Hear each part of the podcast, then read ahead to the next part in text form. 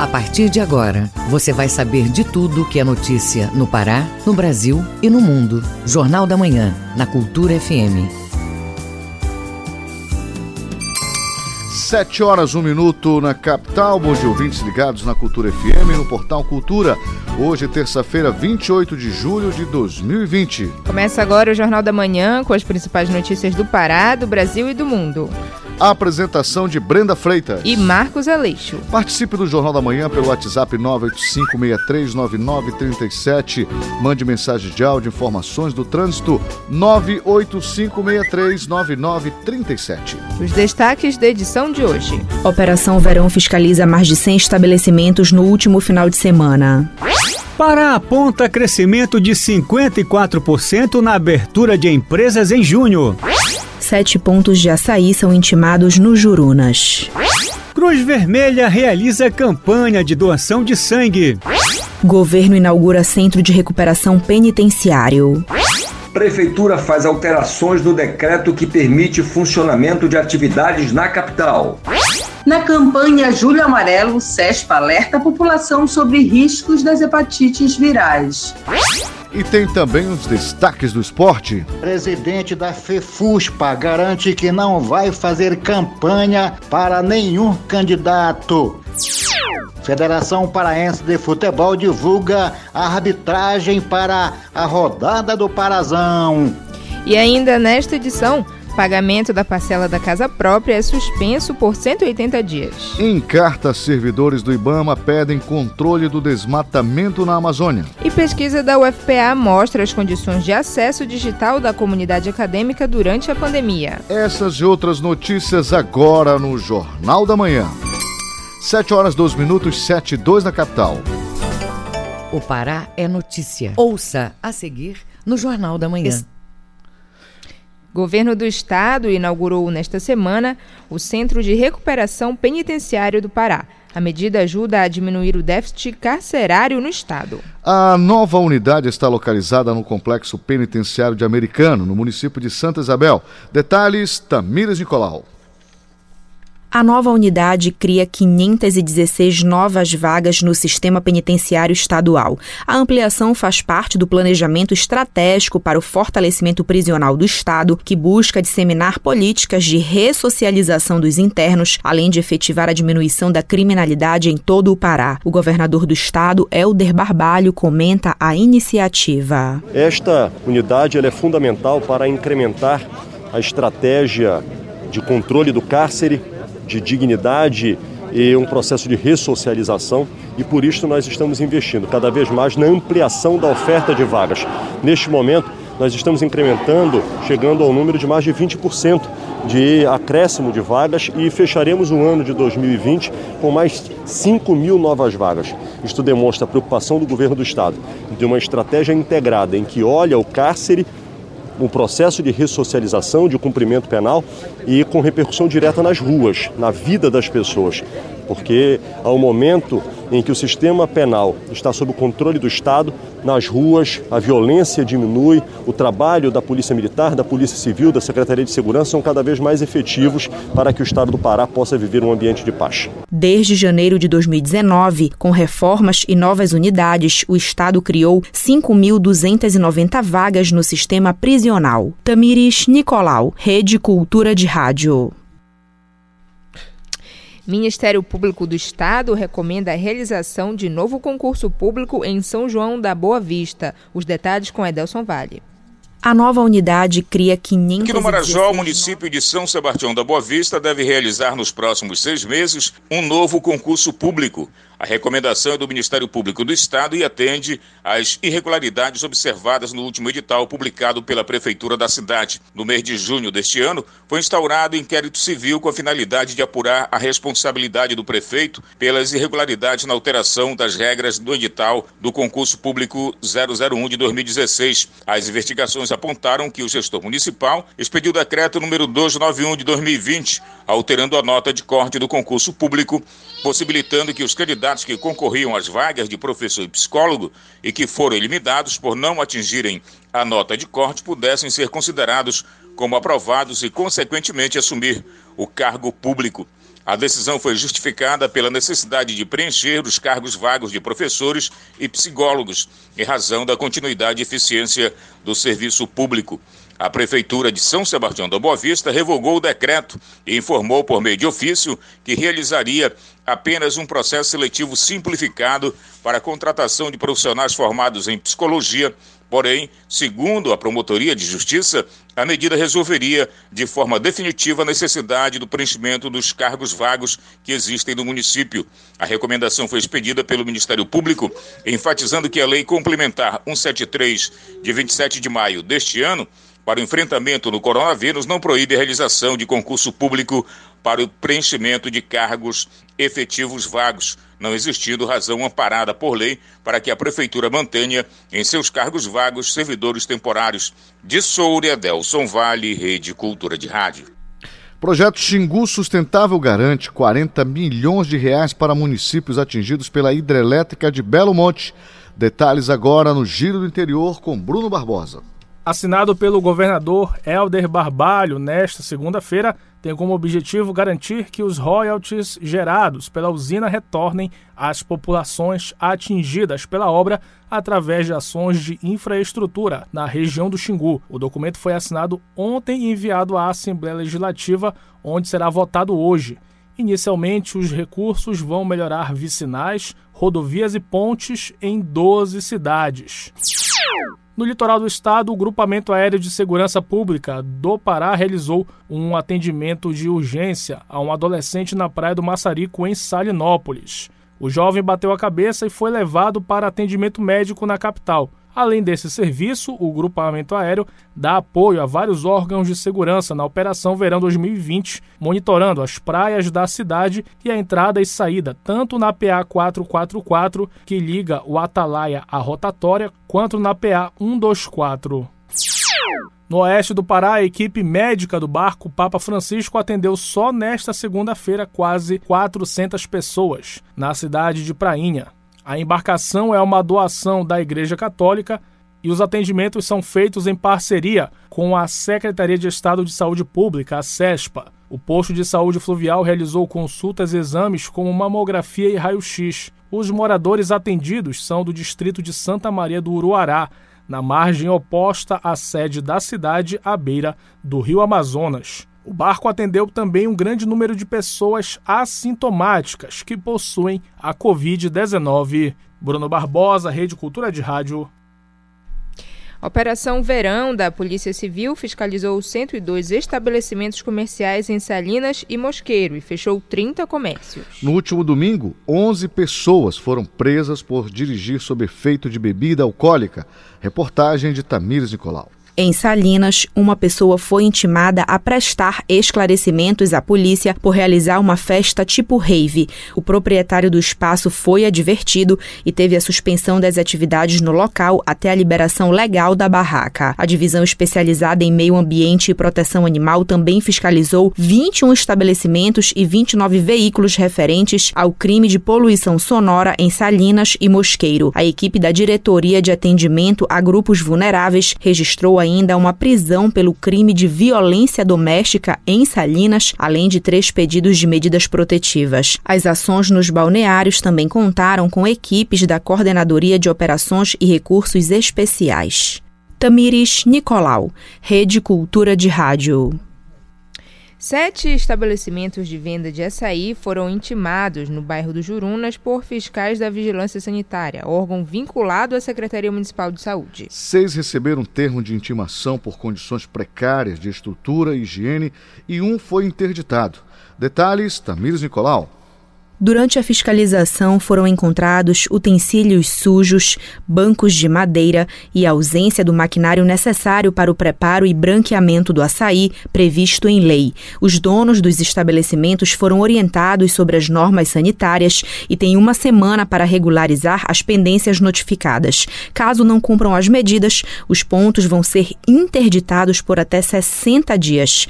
A gerente da Casa do Açaí, Camila Miranda, órgão da Prefeitura de Belém para dar apoio ao batedor artesanal de forma gratuita, orienta a população a observar a higienização dos locais. Ver se o estabelecimento possui aquele selo da Prefeitura Municipal, que é o selo Açaí Bom, que é um selo amarelo, que ele mostra que esse estabelecimento ele cumpre toda a normativa técnica para fornecer um, uma bebida de qualidade.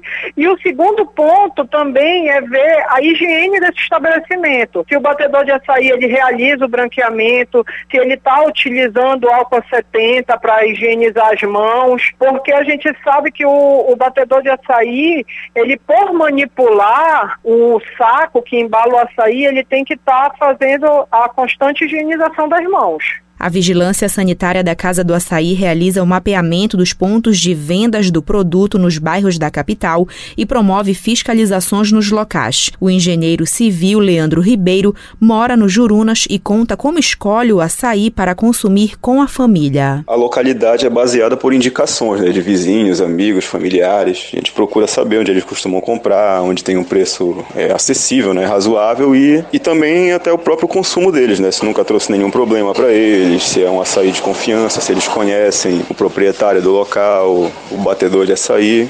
A Casa do Açaí também recebe denúncias sobre estabelecimentos que não estão de acordo com a legislação por meio do telefone 3236 1138. Tamires Nicolau, Rede Cultura de Rádio.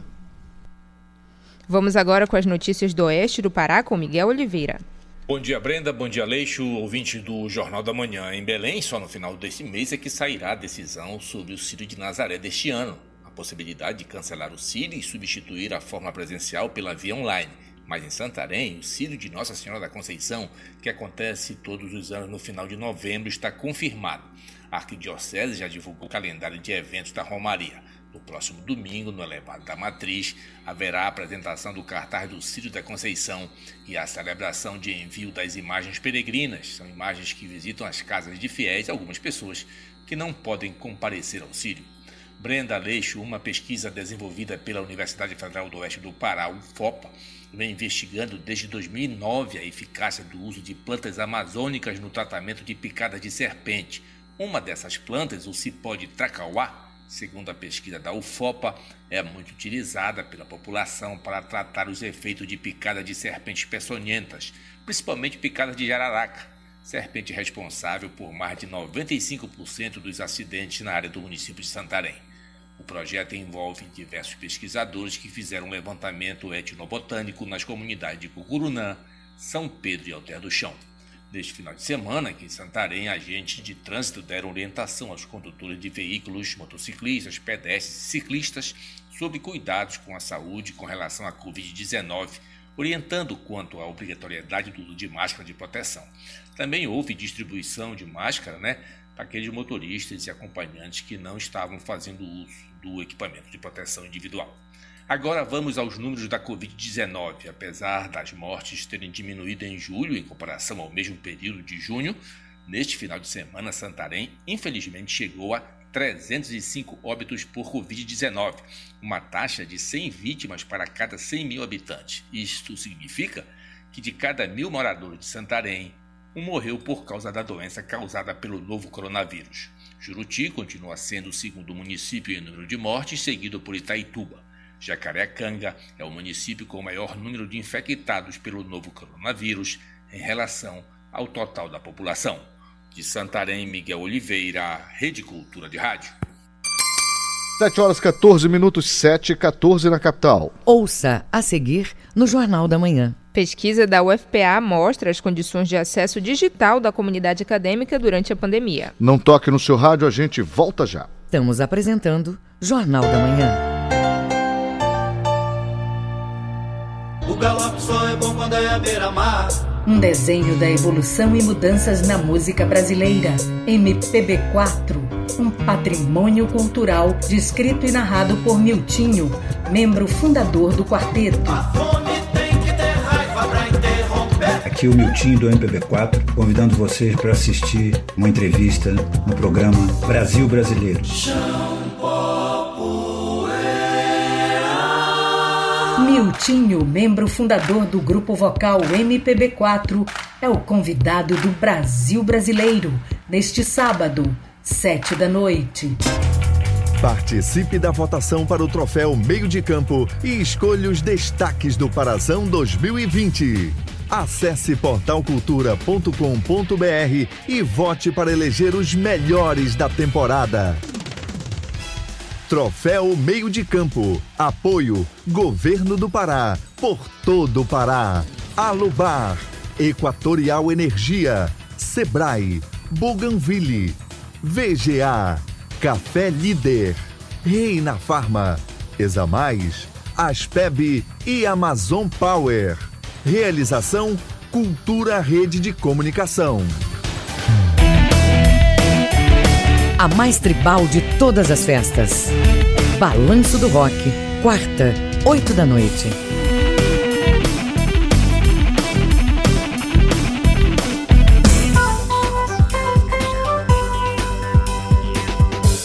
Voltamos a apresentar Jornal da Manhã.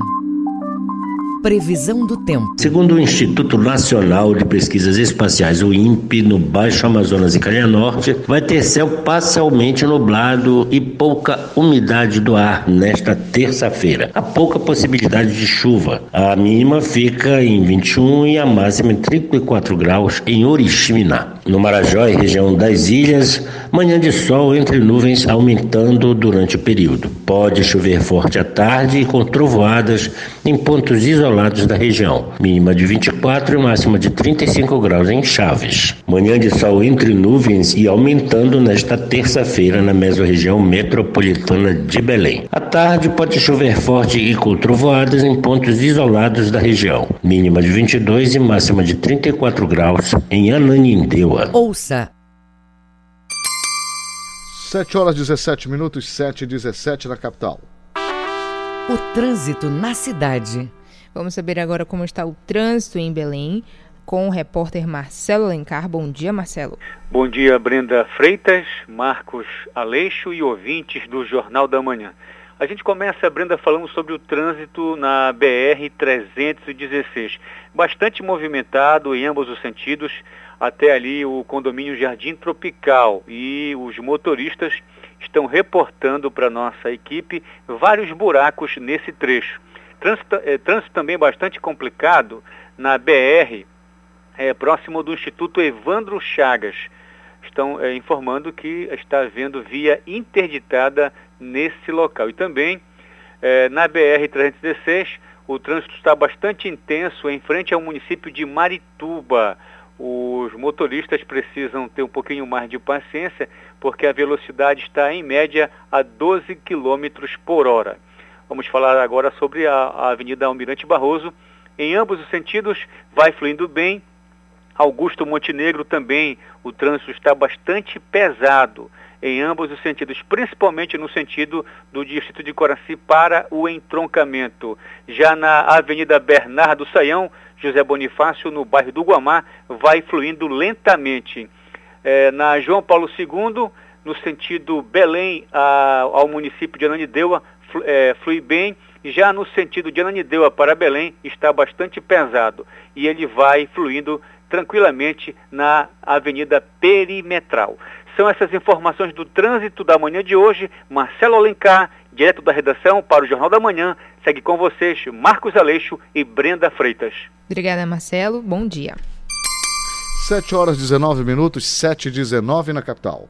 Fique sabendo primeiro, Jornal da Manhã, aqui na Cultura FM. Retomada econômica em Belém ganha mudanças. Barracas e quiosques podem operar em horário maior.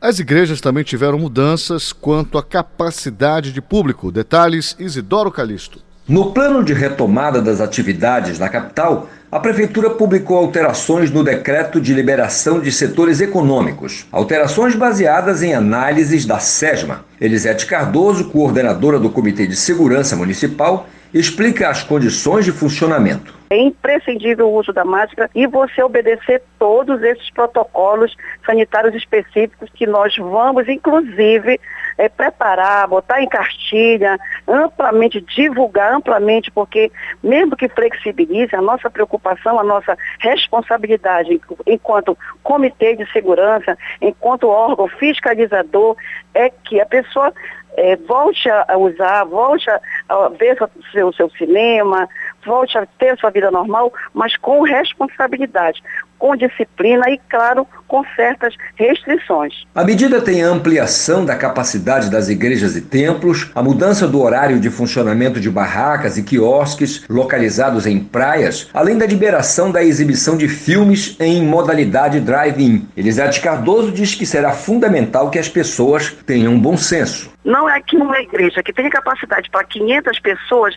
vá colocar as 500 pessoas, que é óbvio que ela vai aglomerar e vai ter muita gente. Então, é a capacidade de 50% até 500 pessoas. E tem que ser observado que a ordem pública, desde o início da retomada da economia, que nós fiscalizamos, fazemos o controle social com medida de distanciamento social, tá? para que seja cumprida as medidas e os decretos municipais. Isidoro Calixto, Rede Cultura de Rádio.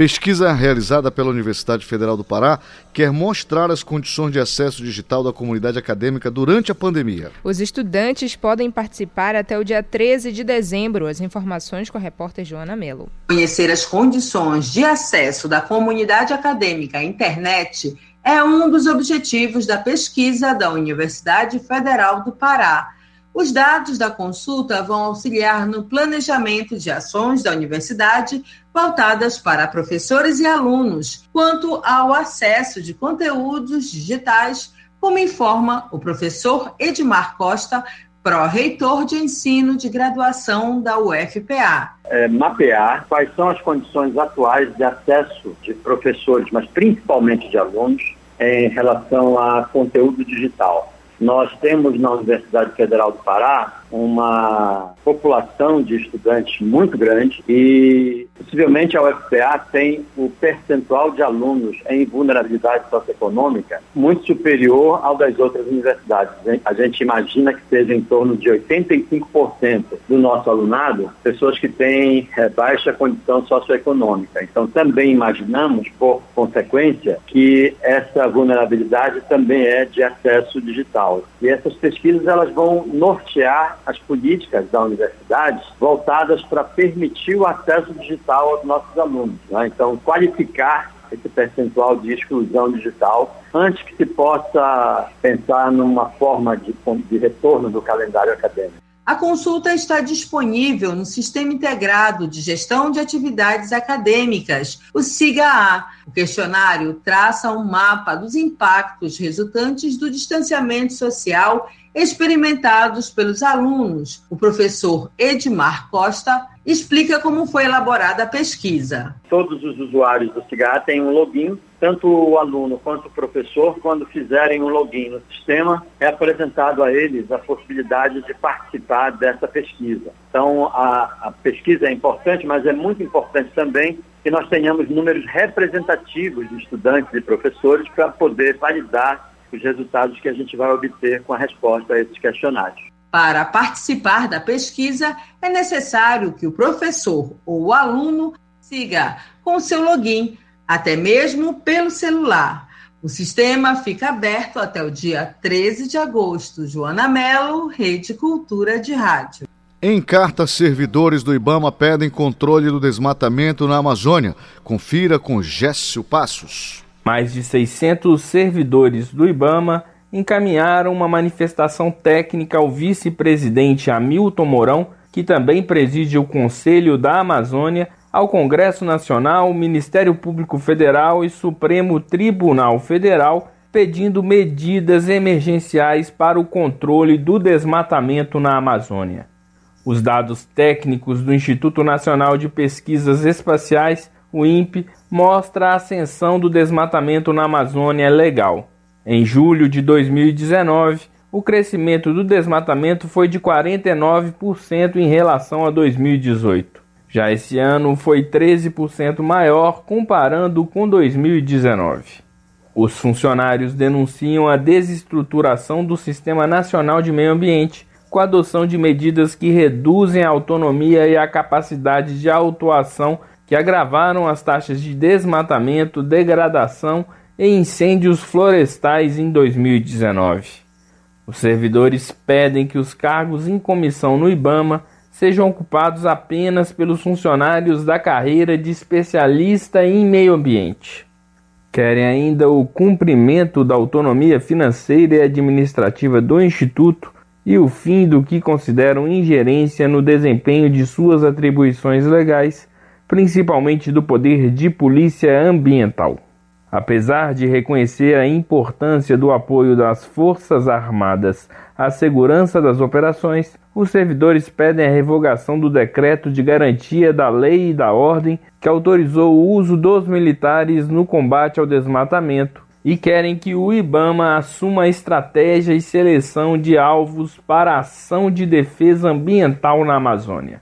Os servidores pleiteiam também a realização imediata de concurso público para preenchimento dos cargos vagos no IBAMA. O último foi realizado em 2009. A recomposição do orçamento para execução das atividades do órgão além de equipamentos de proteção contra a Covid e segurança para os servidores que desenvolvem atividade de campo. A assessoria do presidente do STF, Dias Toffoli, respondeu que se houver manifestação, se dará nos autos. O Ministério Público afirmou que o documento será considerado no âmbito do inquérito civil instaurado para apurar o alegado desmonte na estrutura do Ibama. Os demais destinatários da carta não responderam o contato da reportagem. Da Rádio Nacional em Brasília, Gésio Passos.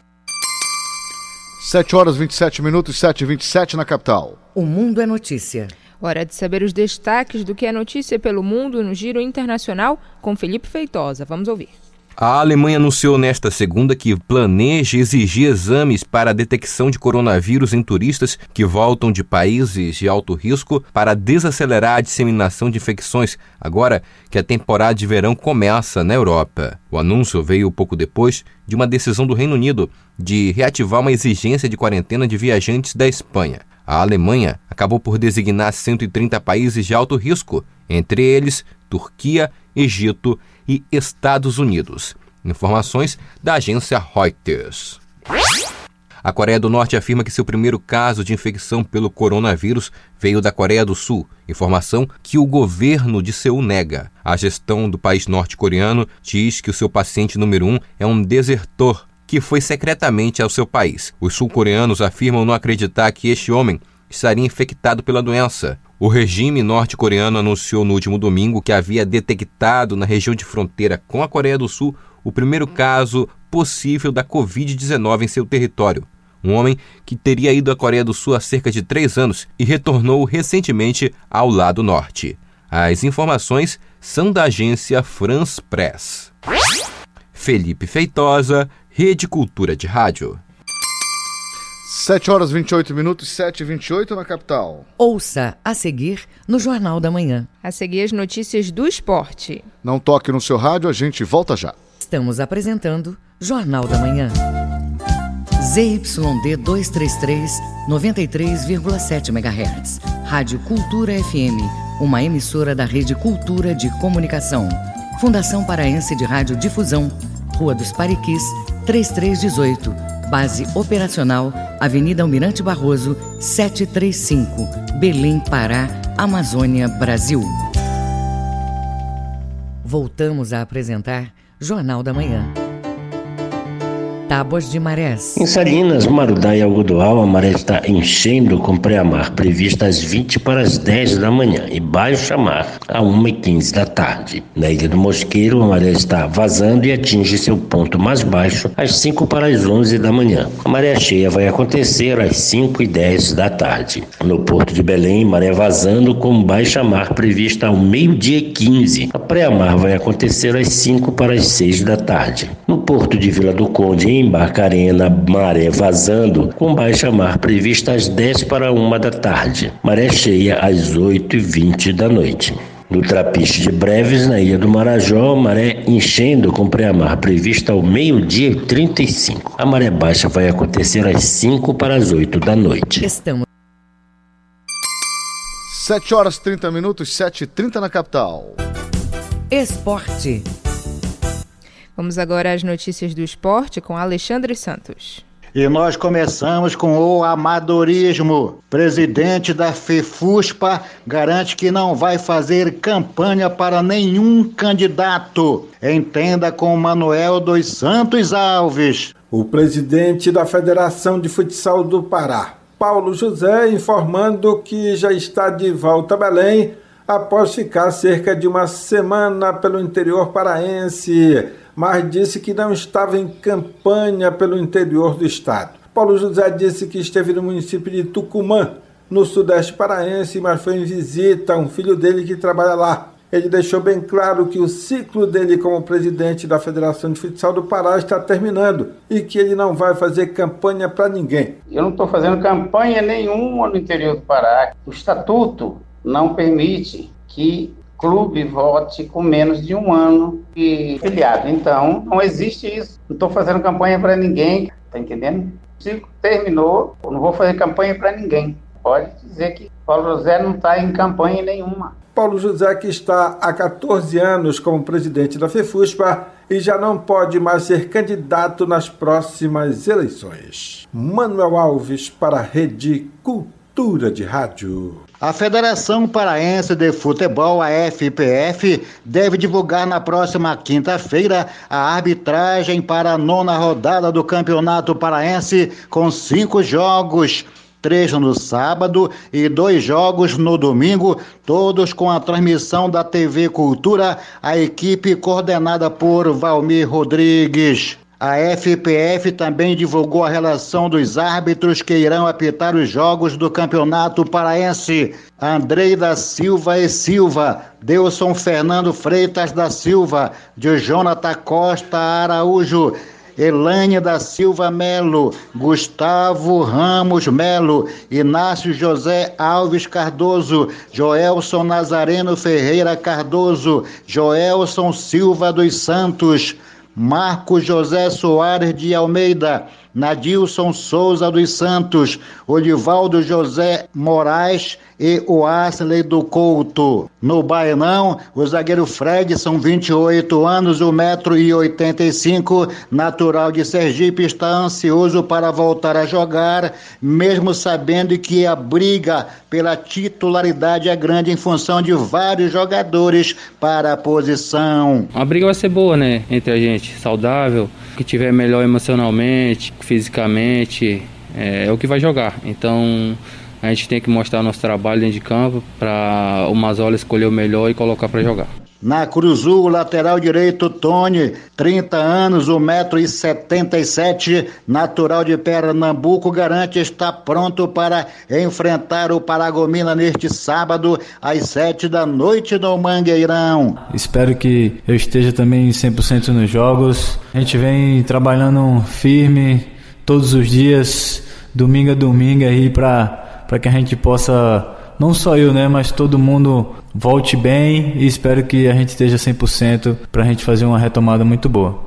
O atleta reconhece o tamanho da responsabilidade. Do meu ponto de vista, né, eu acho que é uma retomada muito importante, né, para o futebol, para todo mundo, né, para nossa família que, que vive dessa expectativa que é o futebol, que é a nossa vida. Fico muito feliz de voltar. Espero que nós possamos fazer um, uma retomada muito boa, né? E buscar o título, que isso é o mais necessário para a gente.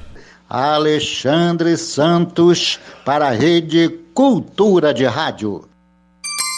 7 horas 34 minutos, 7 e 34 Os números da economia. Empreendimentos atingidos pelos impactos econômicos da pandemia podem encontrar suporte no Fundo de Financiamento do Norte, FNO. A medida do Banco da Amazônia já financiou mais de 130 milhões de reais aos negócios com faturamento de até 200 mil reais. Detalhes com Isidoro Calixto. Empreendedores do Pará, Rondônia e Tocantins foram os que mais contrataram o FNO emergencial. Com o cenário de pandemia do novo coronavírus, surgiram muitas incertezas para os produtores locais. Então, o Banco da Amazônia adotou a medida em abril deste ano. Mais de 172 milhões de reais já foram financiados na região norte. De acordo com a direção do banco, o FNO emergencial é para dar sustentação aos negócios que tiveram que suspender as atividades. O recurso é um diferencial para evitar uma crise nos negócios, explica Nélio Guzmão, gerente executivo de pessoas jurídicas do banco. Essa resolução ela foi criada justamente para atender às necessidades mais urgentes de, de pessoas físicas e pessoas jurídicas que desenvolvam atividades é, não rurais. Ela veio para atender principalmente os segmentos mais afetados é, por conta da pandemia. Então, todo segmento não rural, comércio, serviço, indústria, é, micro, pequeno, é, grande empresário, então ele não tem uma restrição nesse sentido, ele tem restrições de valor. As finalidades principais dele são capital de giro, é, que tem um, um montante é, máximo, teto é até 100 mil reais, e investimento, que ele tem um teto também de até 200 mil reais. A maior parte dos recursos serviu ao financiamento de capital de giro, uma demonstração que os empreendedores usaram o dinheiro para resolver problemas emergenciais de manutenção do próprio negócio, afirma Nélio Guzmão. Já conseguimos aí ao longo desse ano, desde a publicação da lei que foi em abril até agora, até a data base agora da semana passada, dia 23, foram mais de 2.295 operações com, com mais de 179 milhões, praticamente 180, 179 milhões e 931 mil reais concedidos para apoio a, nesse caso aqui especificamente para empresas, tá? A gente não tem ainda pessoas físicas associadas a, a não rural, mas é, é majoritariamente pessoas jurídicas. Então o banco com certeza tem cumprir o seu papel de agente de desenvolvimento e de levar essa, esse recurso a quem tanto precisa nesse momento. O Banco da Amazônia destinou 2 bilhões de reais para financiamento por meio do FNO emergencial. O prazo de financiamento para investimento é de até 12 anos, incluída a carência, que se estende até 31 de dezembro de 2020. Isto é, o empreendedor só começa a pagar a partir de janeiro de 2021. Isidoro Calixto, Rede Cultura de Rádio. 7 horas 37 minutos, 7 e 37 na capital paraense. Número de empresas abertas no Pará durante o mês de junho cresceu. As informações são da Junta Comercial do Pará. Os dados da Jusepa revelam que os microempreendedores individuais foram responsáveis por boa parte dessa alta. Confira com Marcelo Alencar. Em junho, a abertura de novas empresas cresceu 54% em comparação com maio deste ano. Segundo os dados da Junta Comercial do Estado do Pará, JUSEPA, em junho foram abertas quase 6.700 novas empresas, enquanto que em maio foram pouco mais de 4 mil empresas no estado do Pará. A presidente da JUSEPA, Silene Sabino, aponta quais os setores que tiveram maior número de aberturas e detalha o crescimento de novos estabelecimentos. As empresas que mais foram abertas foram os MEIs, né? O microempresário individual foram os que mais foram abertos. Temos também mini mercados, comércio, serviço, indústria, foram os que mais tiveram movimentação de abertura de empresas no estado do Pará. Comparado o mesmo período, vamos dizer, de janeiro a junho de 2020, comparado comparado com 2019, nós tivemos um aumento de aproximadamente 17% de abertura de empresas, de pessoas procurando abrir novos negócios no estado do Pará. Ainda de acordo com a Jusepa,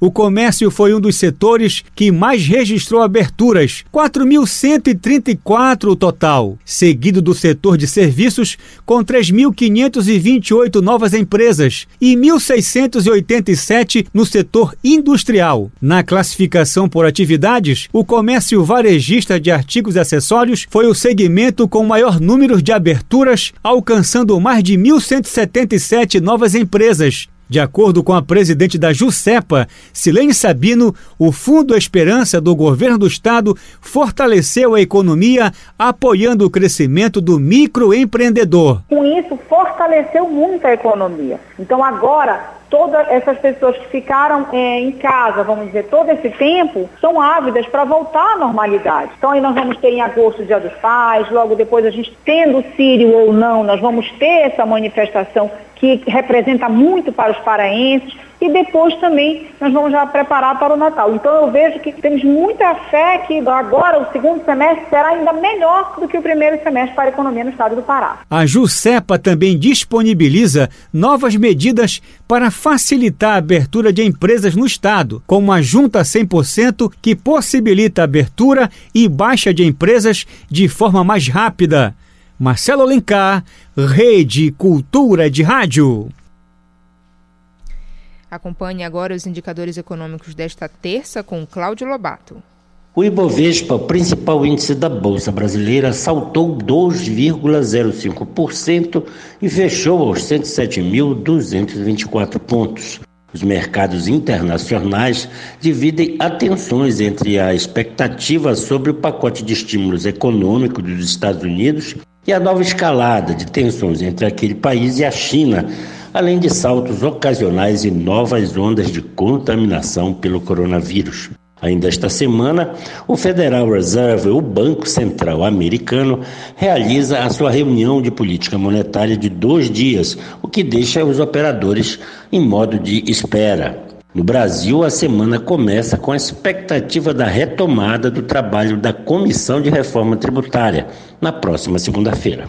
O dólar comercial emendou a segunda queda seguida de 0,94% a R$ 5,15 na venda. O euro fechou a semana em baixa de 0,88%, cotado a R$ 6,04 na venda. O grama do ouro hoje está cotado a R$ 320,49 e o rendimento da caderneta de poupança com aniversário nesta terça-feira é de 0,5%. Cláudio Lobato, Rede Cultura de Rádio. Pagamento da parcela da casa própria é suspenso por 180 dias a partir desta segunda-feira. Acompanhe com Dayana Vitor. Se você está com dificuldades para pagar o financiamento da casa própria pela Caixa Econômica, agora na pandemia da Covid-19, pode optar por suspender o pagamento por 180 dias, mas é necessário se enquadrar em alguns critérios, entre eles fazer parte das faixas 1, 2, 3 ou 5 do programa Minha Casa Minha Vida ou pertencer ao Sistema Brasileiro de Poupança e Empréstimos pessoas físicas, também é preciso estar com o contrato em dia ou com parcelas em atraso de até 180 dias. Já as pessoas jurídicas interessadas não podem ter atrasado mais que duas prestações para solicitar. Para pedir o benefício, é só acessar o aplicativo Habitação Caixa ou ligar no número 0800 726 8068. Repetindo, 0800 726 8068. Os interessados que já conseguiram uma pausa de 120 dias para o pagamento das parcelas poderão estender essa suspensão por mais 60 dias. Já aqueles que não têm esse tipo de benefício terão a possibilidade de deixar de pagar os boletos por 180 dias. Mas é bom saber que, durante essa pausa, haverá cobrança de juros, seguros e taxas. Esses valores serão acrescidos ao saldo devedor do contrato e diluídos nas prestações. Mas a taxa de juros e prazos do contrato inicial não sofrem alterações. Da Rádio Nacional em Brasília, Dayana Vitor. Jornal da Manhã. Informação na sua sintonia. E hoje, na coluna Direitos do Cidadão, o advogado Paulo Barradas comenta esta situação dos financiamentos imobiliários, como você ouviu na reportagem da Rádio Nacional. Vamos saber como ficam os direitos dos consumidores diante dessa nova realidade. Bom dia, ouvintes da Cultura FM. O nosso assunto de hoje é financiamento imobiliário. Os financiamentos imobiliários oferecidos no passado pela Caixa Econômica Federal, eles foram pausados, tiveram uma pausa de 120 dias por conta do período de pandemia. A Caixa entendeu que os mutuários, ou seja, as pessoas que adquiriram imóveis através desses financiamentos, estando no período de pandemia, não teriam condições de pagá-lo, ficariam inadimplentes e daí viriam todos os problemas que resultam da situação de inadimplência. E por isso, ela pausou por 120 dias, logicamente para quem requereu, o, muitos de seus financiamentos imobiliários. Só que como a pandemia persistiu, a Caixa aumentou por mais 60 dias esta pausa. Evidentemente que quem desejar deve, assim, solicitar a, o prosseguimento da pausa por mais 60 dias e esta solicitação vai Desde ontem já é possível solicitar a Caixa Econômica Federal, inclusive para os financiamentos do Minha Casa Minha Vida. Eles podem ser, no total, ficarão pausados por 180 dias. E esta vantagem é uma vantagem que, em princípio, não tinha previsão, mas que se aplica excepcionalmente por conta da pandemia que abalou as estruturas financeiras de todo o país e econômicas também. Eu sou Paulo Barradas para o Direitos do Cidadão. 7 horas 45 minutos, 7 e 45 Ouça a seguir no Jornal da Manhã. Ministério Público Federal decide investigar propagandas do BNDES em sites de fake news. Não toque no seu rádio, voltamos já. Estamos apresentando Jornal da Manhã.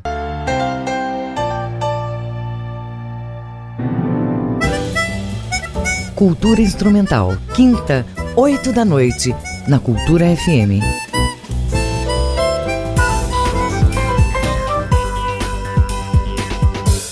Voltamos a apresentar Jornal da Manhã.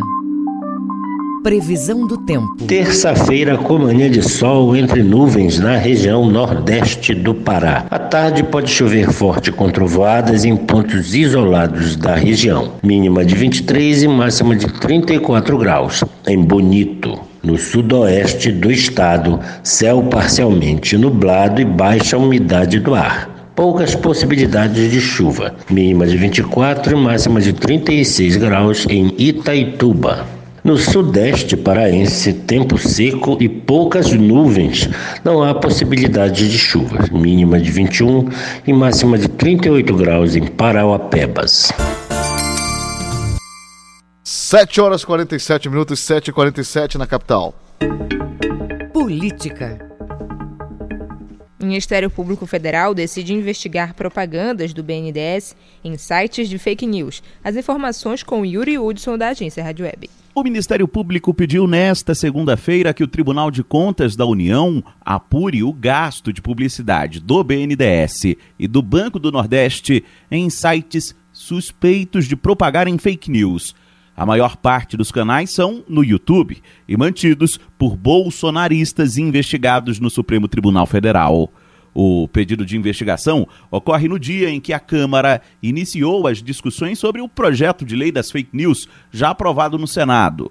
Os deputados fizeram um debate virtual sobre o assunto.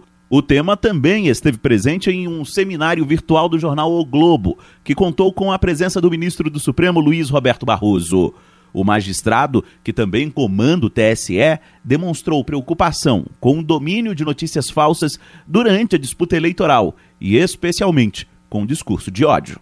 É que nós valorizamos a liberdade de expressão, ela é decisiva, mas as democracias precisam se defender de arranjos orquestrados e financiados para a sua destruição. Ameaça, ofensa, agressão, violência isso não é normal. E nós não devemos naturalizar as coisas erradas. Nós já naturalizamos muitas coisas erradas no Brasil, mas naturalizar discurso de ódio, não.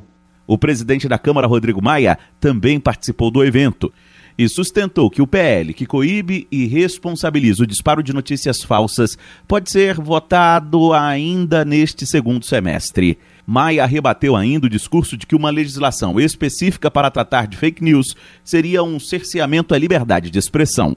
Liberdade é uma coisa, né, mas não é ilimitada. Devido ao processo legal, os limites são construídos numa sociedade pela Constituição, pelas leis, e nenhum movimento, nenhum grupo pode o que quer e pode tudo, e pode inclusive querer impor sua posição sobre o parlamento ou sobre o judiciário brasileiro. O deputado Orlando Silva do PCdoB será o relator do tema na Câmara. Ainda não há calendário sobre a votação do PL entre os deputados. Agência Rádio Web, de Brasília, Yuri Hudson. Presidente da Câmara dos Deputados, Rodrigo Maia, cobra governo federal a oficializar a reforma administrativa. Detalhes, Yuri Hudson. Líderes políticos querem que o governo federal oficialize ao Congresso a proposta de reforma administrativa. Na semana passada, o ministro Paulo Guedes entregou a primeira parte da tão prometida reforma tributária. Nesta segunda-feira, o ministro da Economia se reuniu com o presidente Jair Bolsonaro. Este foi o primeiro encontro pessoal dos dois após o presidente da Ação da Central Cultura de Jornalismo se reuniu com o presidente Jair Bolsonaro. Este foi o primeiro encontro pessoal dos dois após o presidente da República se recuperar da Covid-19. A reunião ocorrida no Palácio do Planalto também serviu para Guedes informar sobre a pressão que tem recebido de setores do Congresso para encaminhar uma reforma administrativa mais ampla. O ministro quer uma mudança para novos e atuais servidores, Bolsonaro já contestou a ideia de mexer em direitos adquiridos. Guedes tem sofrido pressão de congressistas. O presidente da Câmara, por exemplo, defende que a tramitação da reforma tributária, já em discussão, ocorra junto com a reforma administrativa. Rodrigo Maia também sustentou que se o governo perder o timing, a reforma que mira na máquina pública não sairá do papel. Apresentar uma reforma de 2021 esquece, porque a casa revisora ela vai fazer a conta de que ela vai ter que fazer essa votação no segundo semestre. Aí morreu, né? Ninguém vai votar nada no segundo semestre de 2021. Nem o Ministério da Economia ou o Palácio do Planalto se manifestaram publicamente após o encontro.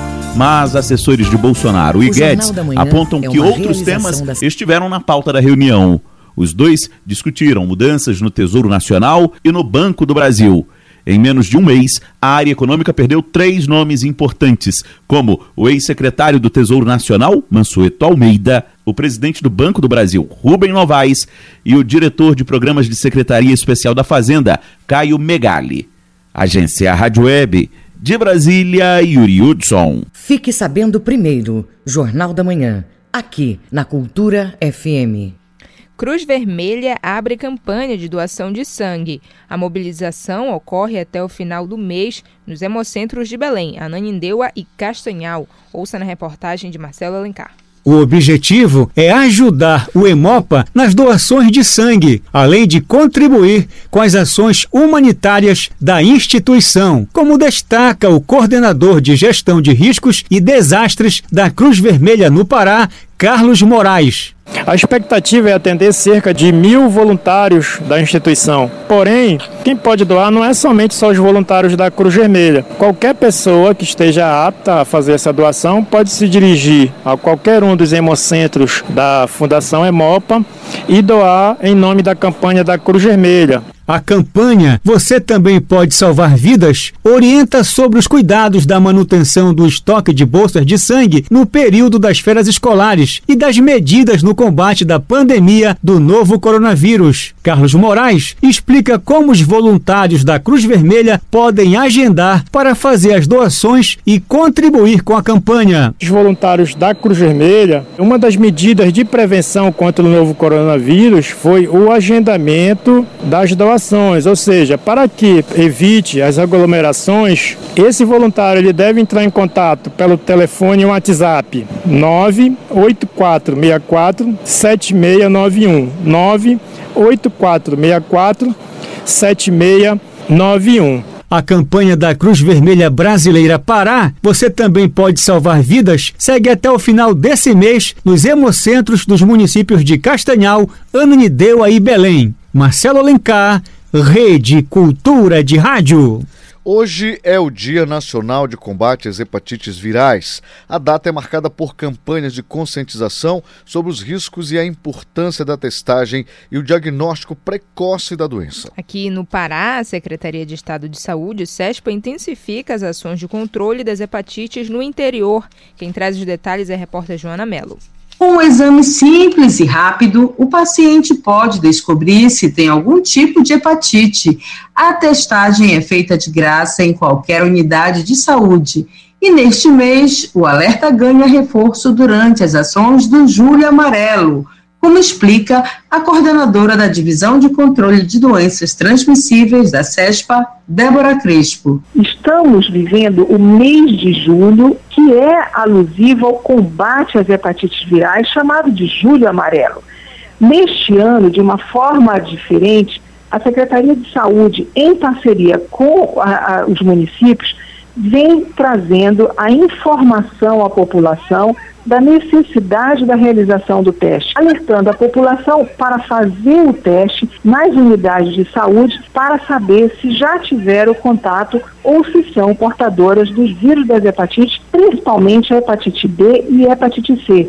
As hepatites podem ter diferentes causas, por vírus ou pelo uso de alguns remédios, álcool e outras drogas, assim como ter causa também em outras doenças. Os sintomas são cansaço, febre, mal-estar, dor abdominal, pele e olhos amarelados e urina escura. Mas, de acordo com a doutora Débora Crespo, tem casos que os sintomas são silenciosos. Os sintomas, eles variam desde um quadro febril, a pele amarela, a urina escura, mas também temos vários casos, principalmente no caso da hepatite B e C, que são assintomáticos, sem sintomas clássicos. É importante que você faça os exames para identificar se já teve alguma dessas hepatites. Em 2019, o Pará notificou 32 casos de hepatite A 497 casos de hepatite B e 378 casos de hepatite C.